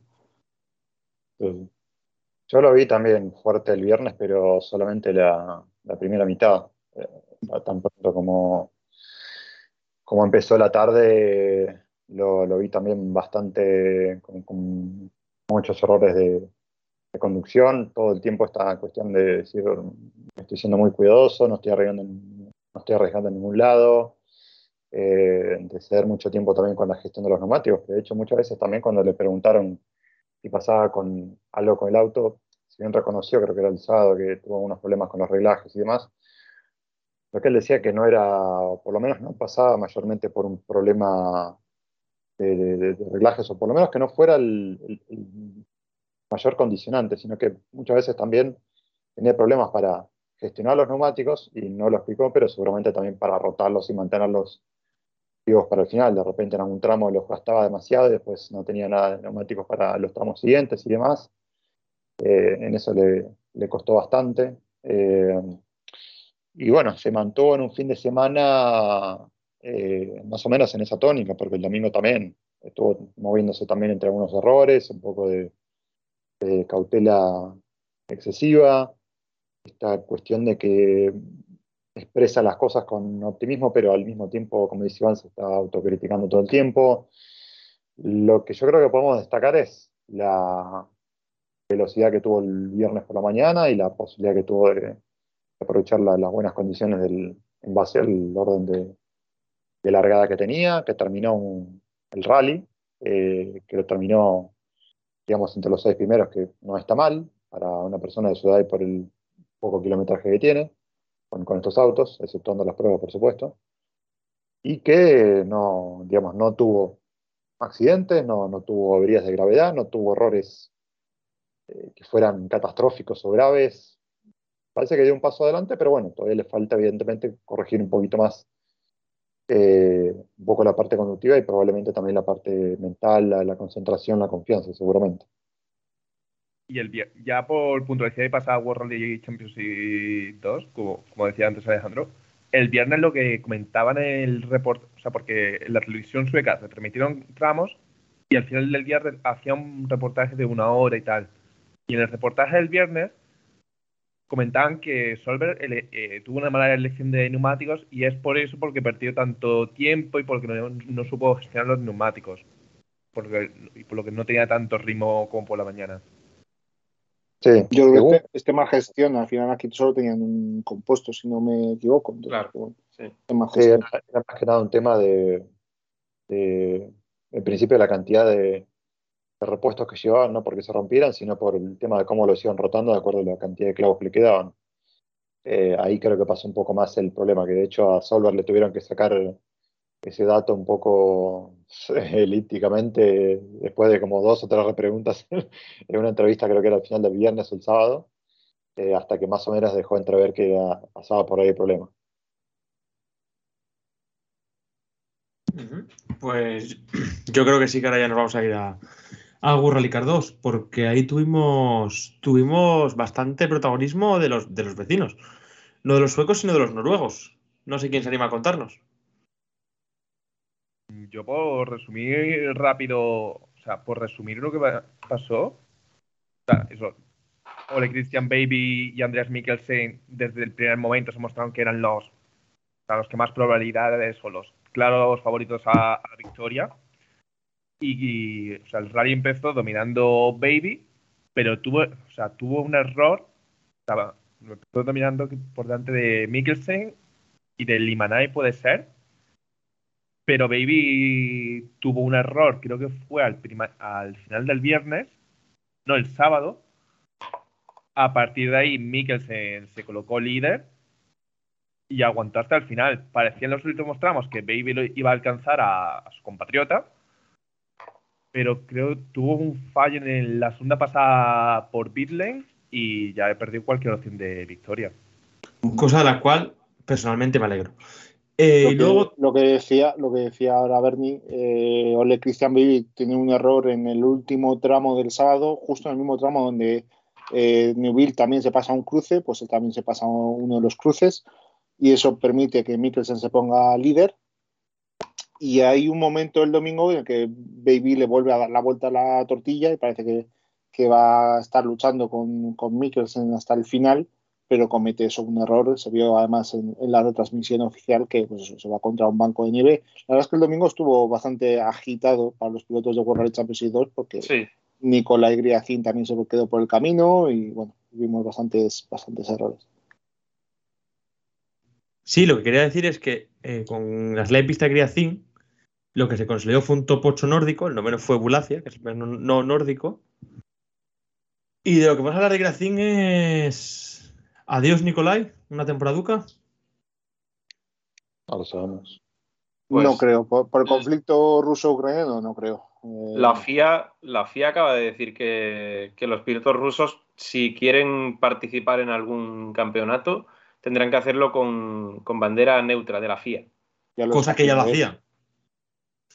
Cosa que, claro, eh, ya hasta, o sea, eso ya hacían, no con bandera de la FIA, pero, pero sí que Aquí- no podían correr ya con bandera rusa. O sea que, El mayor, el mayor problema que pueden tener los pilotos rusos actualmente es tema de, obviamente, patrocinadores y aportes económicos y el bloqueo que puedan Claro. tener de Claro, la parte económica y después el, el que se les restrinja mucho los viajes. O sea, sobre todo los es. pilotos residentes en Rusia, pues seguramente tengan más problemas. Claro, recordemos, Ahí es la- recordemos, es- recordemos chico que es- pero déjame terminar, joder, es una exposición. Recordemos que Griacin vi- vive en Letonia. Entonces, pues bueno, en ese, en ese tema no creo que haya problemas. Y como comentaba yo, Jesús, yo lo que me pregunto es quién y paga. como comentaba Jesús, él ya estaba compitiendo bajo bandera de la RAF. Mm. Eh, el acuerdo con Toque Sport supongo que es para todo el año y que el dinero ya está adelantado. Por lo tanto, supongo que el tema aquí económico tampoco hay ningún problema. eso es lo que te ¿Quién paga en el coche de Griacin? Que no lo pone. Que la pregunta. Pues eso, eh, no sé, no podemos decir eh, al 100% confirmado que, que seguirá su temporada, pero sí, la FIA ha permitido ya que em, los pilotos rusos podrán competir. Otra cosa es lo que decía Iván, el tema logístico ya, em, pues cada uno, no sé, cada uno tendrá que hacer lo que pueda, pero en principio sí parece que podrán, podrán competir. lejos del tema político, que obviamente rechazamos, o por menos a título personal rechazo el tema de una invasión militar y demás, eh, yo creo que sería injusto el dejar a deportistas a título individual participar en competiciones internacionales. Otra cosa ya son selecciones y todo esto. No como, no, no como, no como los pilotos bielorrusos que en la cara les dejó participar. pero tú estás dejando fuera a un equipo bielorruso que es Sí, sí, pero que sí, pero que está unido a un fabricante que está eh, ligado directamente al régimen de Lukashenko y por lo tanto eh, a- acatas porque esos pilotos solo iban a participar con el equipo oficial, no iban a participar Sí, pero que entendiendo, las diferencias también hay que ver que ahí igual eh, no hay una total coherencia con la FIA. Eh, tampoco hay incoherencia en este caso. O sea, tú- No, yo, yo si tú- sinceramente, yo estoy con Iván. O sea, yo no, no, no concibo que le hubiesen quitado, hubiesen excluido a los pilotos rusos de, de poder competir. Sí que No, si es un que yo, equipo- que, si es que yo no. un equipo para, ruso yo- no debería competir y creo que no tendría que, por ejemplo, patrocinadores, dinero y todo eso fuera, pero ¿qué culpa puede tener un, un- un- yo qué sé, un, un Griasin o, o, o Lukianuk, por ejemplo, que se manifestó el otro día diciendo que, que no quiere guerra, que, que él es el primero que, que no quiere que esto suceda? Es que, ¿por qué le vas a prohibir a ese hombre que compita en un, en un rally si él no tiene ningún tipo de culpa y él no quiere esa guerra? O sea, yo, Sí, que además Jesús fue, lo que no fue el- uno de los primeros en alzar la voz y ya decir que no, no piensa correr mientras siga todo este conflicto bélico en marcha. ya. Eh, eh, con lo cual, sí, obviamente cuando uno empieza a ver noticias con, ya nos salimos un poco del rally, ¿no? Pero todo lo, lo que se efectuaba el día anterior de grabar este podcast con Nikita Mazepin y demás, yo pienso lo mismo, o sea, ¿qué culpa puede tener un piloto? No sé, ¿cu- ¿cuánto puede llegar a cambiar el destino de una invasión, de una guerra, de cualquier tipo de conflicto bélico un piloto? Nada, entonces me parece por demás justo y de poco sentido común dejar que la, entre comillas, y mal dicha rusofobia nos pase por encima y empecemos a mezclar todo con todo. El tema, el tema de Mazepin es un poco más complejo, tampoco nos vamos a meter aquí. Claro. Porque al final el, el- el tema de Mazepin es que llegas a un equipo como es Haas a través del dinero que aporta Uralkali, que es la compañía de tu padre, que tu padre es a la vez eh, considerado como muy amigo de Vladimir Putin. Mm. Entonces, claro, aquí hay intereses secundarios o formas que tú has llegado a dicho puesto que, claro, eh, se puede poner en entredicho. Entonces, pues bueno, eh, yo vuelvo al mismo punto. Si tú bo- borras Uralkali del Haas, eh, no tienes por qué impedir que Nikita Mazepin compita a título individual en, en la Fórmula 1. Claro, pero eso ya, eso ya sería un, un gasto de dinero para, para nada, entre comillas. O sea, sería pagar por un asiento sin obtener un beneficio en cuanto, por ejemplo, a imagen o de publicidad de la marca o lo que sea. Sería simplemente, si tú me pides X millones, te los doy, yo corro y, y punto. Pero, pero sí, bueno, eh, eh, a ver, el tema es complicado. Pero sí, el de Mazepin sobre todo, sobre todo es muy complicado. Pero, pero bueno, sí, eh, no sé, como había dicho también Dani Kiviat esta tarde, que, que no tiene sentido eh, eh, ex- excluir a, a pilotos rusos cuando, pues, incluso muchos de ellos se han manifestado en contra de Putin, que te digo una cosa, eso es hasta más peligroso que... Bueno, bueno, no es, o sea, es, peligroso si vivieran en Rusia, pero muchos lo- los momentos que se manifiestan en contra de Putin suelen vivir fuera. A ver, sí, Otra, suelen vivir otra Por fuera, cierto, cosa- eh, por por el cierto, simple Griazin, hecho- Griazin- un momento, Griazin es pro Putin, por cierto. Bueno, ¿Qué nos ha tengo dicho? ni idea. yo no le he visto hacer nunca una declaración a Nikita. A, Sí, alguna celebración de algún, alguna celebración de algún rally agradeciendo al Kremlin y demás, Iván. Bueno. Yo lo, yo lo último, yo lo único así pole- o sea, político polémico que he visto de Grecina es cu- cuando pasó lo de Britney Spears, que iba en rally de Roma con una mascarilla y decía Free Britney, Free Britney algo así, ya está. No, y no, no, no. y hay, en, hay en alguna victoria que se le ha agradecido al Kremlin y demás. A ver, Además que lo hemos, lo hemos comentado aquí, además. O sea que- si eso lo consideras pro Putin, eh, bueno. Hombre, estamos pues ya- más cercano, está- más cercano estamos que. empezando, empezando a hilar muy fino ya. Claro. Hombre, en el eh, Kremlin si estamos- no si suelen estamos- rotar mucho- Escucha, No suelen escucha, tratar si mucho el presidente, Iván. A ver, a ver, amigo, si empezamos a tirar en la vista atrás eh, y empezamos a sacar de contexto las cosas, pues bueno, eh, lo que ha hecho Putin lo ha hecho hace dos semanas, ha entrado en guerra hace dos semanas.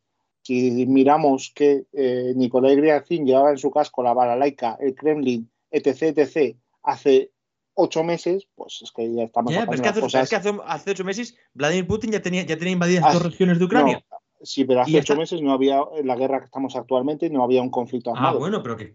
En marcha. Yo, que es lo que si se está me tienen que preguntar, discutiendo ahora creo- mismo. Si me tiene preguntar, creo que Griazin es un piloto bastante cercano. O sea, por lo que parece, Mira, Mira, el, día, el día que, el día que vea a Nicolai Griafin diciendo me parece bien esta guerra, te, te, te diré no, hombre, perfecto. vale. En Pero que- este, en pero- este caso, Pero que no. eh, creo pero- que no hay nada que echarle en cara a Nicolai Griafin, por lo menos de momento. No, pero en la comparativa con otros pilotos como Vamos a Kvyat, por a ejemplo, Es que no no vamos a ponerle un examen a Alejandro. El próximo programa que traiga pruebas que demuestren Claro. que la Gracina es pro Putin. Eso. Uy, pues las pruebas, las pruebas las ha puesto Iván. Primer, no, no, no, no. Primer minuto del próximo programa quiero las, las pruebas. O sea, si las hay, pero Pues las ha puesto. Iván encima de la mesa. admitimos nuestro error y chau. Pero, Pero que es que, que te acaba de poner, pero que te acaba de poner Iván las pruebas encima de la mesa de que pero tiene una escucha- cercanía. pero Y hombre, escuchaste- entendemos que en el Kremlin no han cambiado de presidente desde entonces y que Vladimir Putin ya tenía bastantes conflictos en Ucrania. Lo que hay que ver es, claro, si Graci lo que está haciendo es un, silen- es un silencio cómplice, de decir, oye, yo aquí me callo porque está apoyado por Rusia y demás, o si está en contra y no se quiere meter en problemas. Pero viendo cómo están posicionando otros deportistas rusos, me haría pensar que Griazin es un piloto bastante pro, pro Putin. Lo peor que Yo se- lo, ah, lo peor que se puede ahora es arriesgar sin pruebas o sin. eh, Hostia, porque por ejemplo, eh, Lukian- Lukianuk, que, que además creo que, si mal no recuerdo, sí que reside en Rusia, se la ha jugado bien, ¿eh? tiene familia en Ucrania también, lo, lo ha Sí. Pero Sí, sí, sí, sí, sí, pero, pero, que- pero, que- pero, pero, pero, es decir, viviendo en Rusia, decir lo que ha dicho es jugársela bastante, bastante.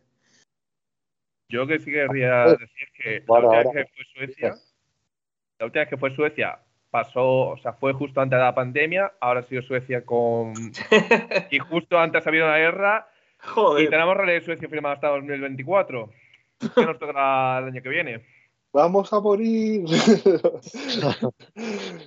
Y da la casualidad- eh, Da de la todas casualidad formas, de que también, de que también justo fue Rally de Suecia en 2020 y hubo test de Fórmula 1 en Barcelona y este año igual. Y el año pasado no hubo.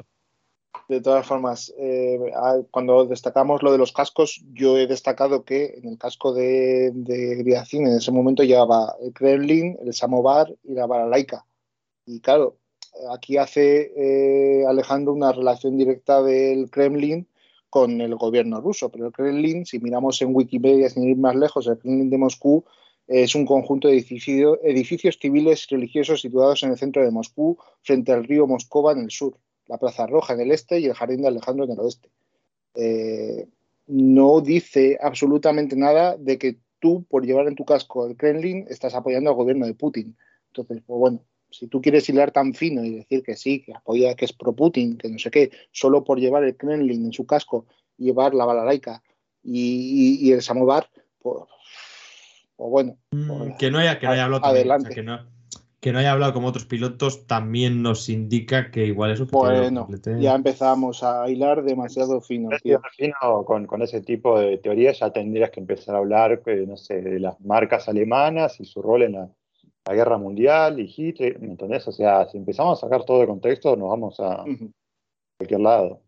No, Es pero como, es Ay, como, de si, como si pone a Hasbullah en su casco. Pues bueno, pues si tú quieres relacionarlo con Putin, seguramente encontremos eh, en dos pasos cómo relacionar a Hasbullah y a, y a Putin sin la- el, el tener que ser la nacionalidad. de todas formas, esto lo veremos en próximos días, sobre todo si, si el tema se recrudece y se sigue hablando del tema, veremos a ver si Griacin sale, si no sale de más. Porque Pero y por, a ver, va- ¿y por qué tienes que obligar a un piloto a que eh, diga públicamente que está Ya. en contra o a favor? ¿Por qué? Hombre, a ver, casi por comparar. Si está, por si, está, ah, si, está, si está a favor y lo dice públicamente, entonces sí que estoy de acuerdo que diga, o sea, tú dices que está a favor de la guerra, pues estoy de acuerdo con que se le deje fuera de la competición internacional. ¿Y por qué tienes que obligarle a que rechace públicamente la guerra? Esto es como el tema de lo de Hamilton y que quién te obliga a ti a posicionarte o a decir o a hacer ciertos gestos para rechazar algo. Como puede Ya, ser pues que al final, o sea, al final. Hamilton, Hamilton al final forzó a todo el mundo a. O sea, por acción o pues, por omisión. En esos, momentos, en esos momentos yo defendí que los pilotos que no quisieran arrodillarse, pues que lo pudieran hacer. Joder, Ya, si pero al no, al arrodillarte ya tomas, al no arrodillarte ya estás tomando por una posición. ¿eh? eso, es un problema de decir, no, no, no tienes por qué. Tú puedes no arrodillarte como hizo Daniel Kvyat y estar en contra con- de- del racismo. Sí, pero ya estás, pero ya estás tomando una. Ya, está, ya estás tomando una. Carlos, una- Carlos, Carlos Sainz no se arrodilló y está en contra del racismo. Yo tampoco, Claro. yo tampoco me arrodillaría, pero. eh, pues bueno, pues eh, entonces a esto pero me refiero. ya estás, que- ya estás contra BLM, o sea, ya estás contra una las- organización que para mí es criminal como BLM. hilas demasiado fino y te estás convirtiendo en lo que prometiste destruir, Alejandro. No, pero vamos a ver, eh, no es a veces ir- el, el tema de arrodillarse no es a favor o en contra del racismo. no, no, no, no, no estoy hablando, no estoy hablando ahora de arrodillar. Te estoy diciendo que solo por llevar el Kremlin en el casco tú ya estás diciendo que Nicolai Griacin es pro Putin. Hombre, empieza a ver. Yo con Griacin tenía sobre todo, sospechas Lejísimos. fundadas. Bueno, bueno, vamos a dejarlo. Estamos convirtiendo esto en Flat Out Podcast Sí. Política Internacional y no me apetece meterme. Pero vamos, que no creo que a Griacin le dejen estar mucho más tiempo en silencio, de todas formas, ¿eh? No debería obligarle, no debería obligarle nadie absolutamente a que tenga que eh, a decir algo que no tiene por qué decir. Si lo hace, perfecto. o A- sea, y A ver, porque también, como- aquí también, como- aquí, Espera, como lo ha hecho Lukianuk, me parece perfecto lo que ha hecho Lukianuk. O sea, de aplaudir y hasta que sangren las manos de lo que ha hecho Lukianuk y la decisión de no competir me parece honorable por su parte. Pero si no lo hubiera dicho, lo hubiera tenido el mismo respeto porque no ha dicho en ningún momento que está a favor de esta guerra. no, pero quiero decir que eh, el factor que no se olvida es el tema patrocinadores. A ver qué le piden esos patrocinadores que además no aparecen en el coche, es decir, que igual es incluso un mecenas o demás, al propio Griacin. Estás ya Bueno. llegando a... No, Pasa, que de- igual- a- pasa del Bueno. tema, Alejandro, anda. Que No, pero queda el estamos Junior. aquí, vamos. Nos queda el Junior, que fue una cosa bastante sosa, así que No, se va a hombre, cerrar la fue, programa y fue espectacular. pues O espectacular. sea, digo porque no hay, o sea, que decir, no hay muchos pilotos nos- que, nos, que nos lo quitamos Sí, rápido, vaya. La actuación de John Armstrong estuvo a la altura de Pues eso. espectacular. Eh, ahí vamos. Eh, la gran actuación de John Armstrong, la debacle de Payar y de Birf, que a priori es la prueba que mejor se les iba a dar y, y se la liaron, y el accidente de nuestro gran Marray, que emula a su, al ídolo de sus papás. Ay, ay, ay. a denunciar, a denunciar de, de paso pues esos mensajes racistas que se dieron en redes sociales y que destacó Que la yo, no los he visto, o sea, yo solo he visto la queja de la FIA, los mensajes racistas no los he visto. Todo el mundo está pues- súper feliz con McRae y de repente sale el comunicado ese. Si la FIA lo ha dicho es porque los ha habido, seguramente. No, por- porque hay gente que tiene que cobrar de algo. que también. Pero yo, le- yo- yo es que he visto a toda la gente pila feliz con McRae y de repente el mensaje de la FIA. Yo, pues, chico, entiendo que. Quiero decir, al igual que con Katie Munich nos quisieron enseñar la FIA que las mujeres podían conducir, ahora la FIA nos quiere enseñar que los negros pueden conducir. Pero es que esto estaba ya asimilado en el mundo de los rallies en los dos, en los dos casos. Lo que pasa es que pues, también hay gente que tiene que, pues, tiene que hablar por no callarse. Como tú, por ejemplo. Continuemos. No, a mí es que me- O sea, a mí me repatea, tío, porque a mí me repatea porque pena. era felicidad. O sea, Está hablando y felicidad es con McRae hasta que, hasta que los de la me la bocaza. está Bernie hablando y es nuestro invitado. Hay que cederle el turno. Y así te callas un el piloto ratito. con más carisma de todo este del, del Mundial Junior. O sea, a mí me Claro, Sí. sí. es Si es que- un piloto además que cae.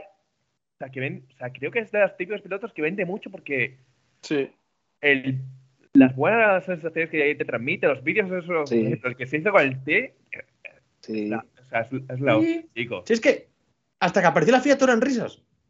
Bueno, eh, si la FIA hace un comunicado Alejandro, así, Salvo Alejandro, habrán- es muy se habrán, sencillo. col- se habrán colado. O sea, más de uno y más de dos se habrán colado. No, no solo por Twitter, sino por otras redes sociales que tengan la FIA. Habrá gente que se habrá colado. Les tengo menos, les tengo, les tengo menos confianza a la FIA. Yo. Me da a mí que eso. Es que además te sensación de que estaba programado. El puto tu comunicado estaba programado que iban a salir antes de que debutara y pam. Que por cierto, Es No. increíble la capacidad que tiene este muchacho de hilar todas las casualidades posibles. hablan- hablando de hilar, Alejandro, eh, Leandro, mm, por el polo, o sea, el polo, perdón, el mono que llevaba Matt Rae, ¿no recuerda al de al que llevaba Tom Christensen en dos, el, ¿cuándo fue? En 2020. Que, que creo que es el mismo, pero le han cambiado el nombre. No, no, si le queda grande y todo. Pues será el mismo, pues será el mismo la, branda de ese mono. O sea, tú ves las fotos, tú ves las fotos y es que le queda grande. ya le, quedaba, ya le quedaba grande el del año pasado, cuando debutan en el Safari. Es que, ¿sabes? que hasta eso mola de, de McRae, joder. A mí me gustaría comentar un par de cosillas del rally de Suecia, de los suecos. O sea, no estuvieron muy finos. Sea, bueno, aparte de la victoria de Isaac Rierinsen en dos ruedas motrices, único inscrito. Pero bueno, Pues claro, O sea, sí también ganó lo- yo. sí, sí, pero es. Hay que acabar, vale, Su, pero su joder. equipo de prensa la ha considerado victoria. No, de- no, ah, en la televisión pública sueca también han dicho que ha ganado. Bueno, o sea, que sí, completó el rally sin más. Pero yo lo que yo lo que entiendo de este rally de Suecia es o sea, se- estaban Pille Anderson, Bergunar Anderson y Matías Adelson, que a priori son los favoritos para alzarse con el nacional sueco. Y yo que he visto a un Anderson muy superior, a pesar de ir muy limitado, a pesar de ir muy limitado en cuanto a medios respecto a Matías Adelson, y huele al menos en clave nacional de que Pille Anderson se va a llevar su tercera corona. O es que tuvo un ritmo muy bueno. Creo que estuvo a punto de hacer scratch en, en Brandby, en Brandby la- en, la, en segunda pasada. Creo que tuvo un fallo y, o sea, creo que tuvo un fallo el que se dejó 5 segundos o 6 segundos. Y, y eso, o sea, mu- mu- muy buen rally del, bicam- del bicampeón sueco y creo que este año vamos a, al menos en el nacional, nos vamos a comer otro año de dominio y pilla Anderson porque parece que Matías Adelson no, no está para pelearle. A no ser que, que Pontus Tideman consiga reunir el presupuesto. Yo, la conclusión que saco de eso, Pilla Anderson muy por encima de Matías Adelson porque el resto de pilotos no, no, no os veo peleando, no os veo peleando con- para arrebatarle el nacional. Al Pero Gunnar Anderson-.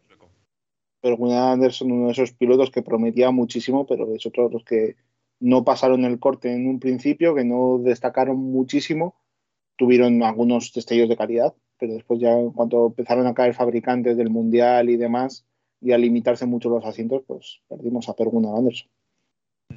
Y de hecho no tenía un programa fijo hasta 2020. O Mm. 2019, no me acuerdo. Y ha sido aquí en el Nacional Sueco con un equipo que a mi juicio tiene- está teniendo un crecimiento bastante son- sostenido, que es JNM, JN Motorsport. Y, y bueno, a ver cómo será este crecimiento.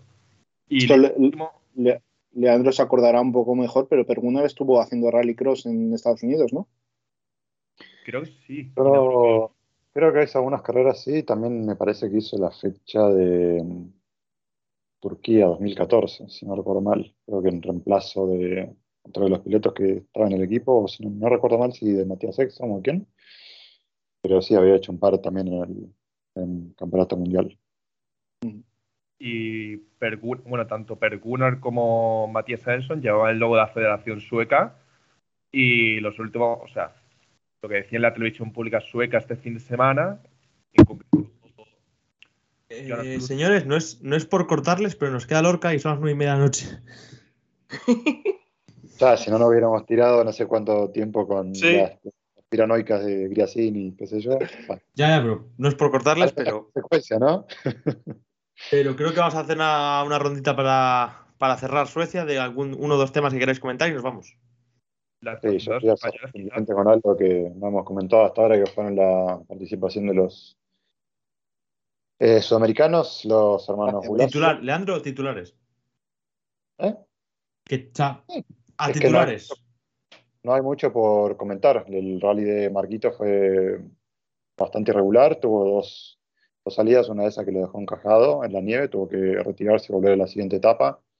Terminó en el top 10, a unos tiempos de top 5, top 6 en algunos Bueno, tramos. el mejor, el mejor no, no nórdico, ¿eh? Pero bueno. No, Pero eh, lo, lo poco, lo poco salvable. Terminó tercero el hermano, Bruno, el hermano menor. Corre con Mar Martí, debutante, y ya tercer puesto en WRC Junior. Bastante bien para él, a pesar de que también tuvo un, atasco muy cortito en, la nieve y un problemita con, el motor en el arranque de un tramo y poco más. Pero bastante bien, algunos tiempos parciales buenos por ser la primera vez que él corría. Buen trabajo también de Shorley Nemade ganando en la categoría junior, eh, piloto estonio. Así que simplemente comentar eso. Eh, bueno, en cuanto a españoles lo, lo cuento yo, que es más rápido aún. Eh, Daniel Alonso llegó a meta sin florituras y Villanueva pegó un golpe por ahí. Y no pudo terminar el rally. ¿Algo más? No. Pues nada, nos vamos a ir marchando. Gracias a Bernie por estar por aquí. A vosotros por Y- invitarme. Grande, Bernie. Y bueno, yo creo que algún día más te vendrás. Ya, ya te diremos, pero yo creo que para algún. Para cuando pase algo con suecos y demás, que sabemos que estás ahí al pie del cañón, pues te traeremos por aquí a que nos cuentes. Se esperan anuncios pronto. Y al resto, pues nada, eh, de deciros que mañana tenemos programa, porque hoy subiré este. Eh, os estoy escuchando recién salido, hoy he subido este y mañana subiré la previa Lorca. Así que estad atentos a nuestras redes sociales, en Twitter arroba Flatout Podcast, en Facebook le podéis dar me gusta a la página como Flatout Podcast y en Instagram con las respectivas barra bajas entre palabras también. Y para escucharnos, iBox, YouTube, Spotify, todas las plataformas que distribuye Anchor, eh, incluidas eso, las mejores de, de Anchor, como, como es Apple Podcast, como es Amazon Music, que te lo, te lo, te lo reproduce Alexa, y como es Google Podcast para la gente que utilizáis Android. Así que tenéis podéis escucharnos donde queráis. Nada más. Un saludo a todos. Adiós. Yo Adiós. Adiós. Adiós.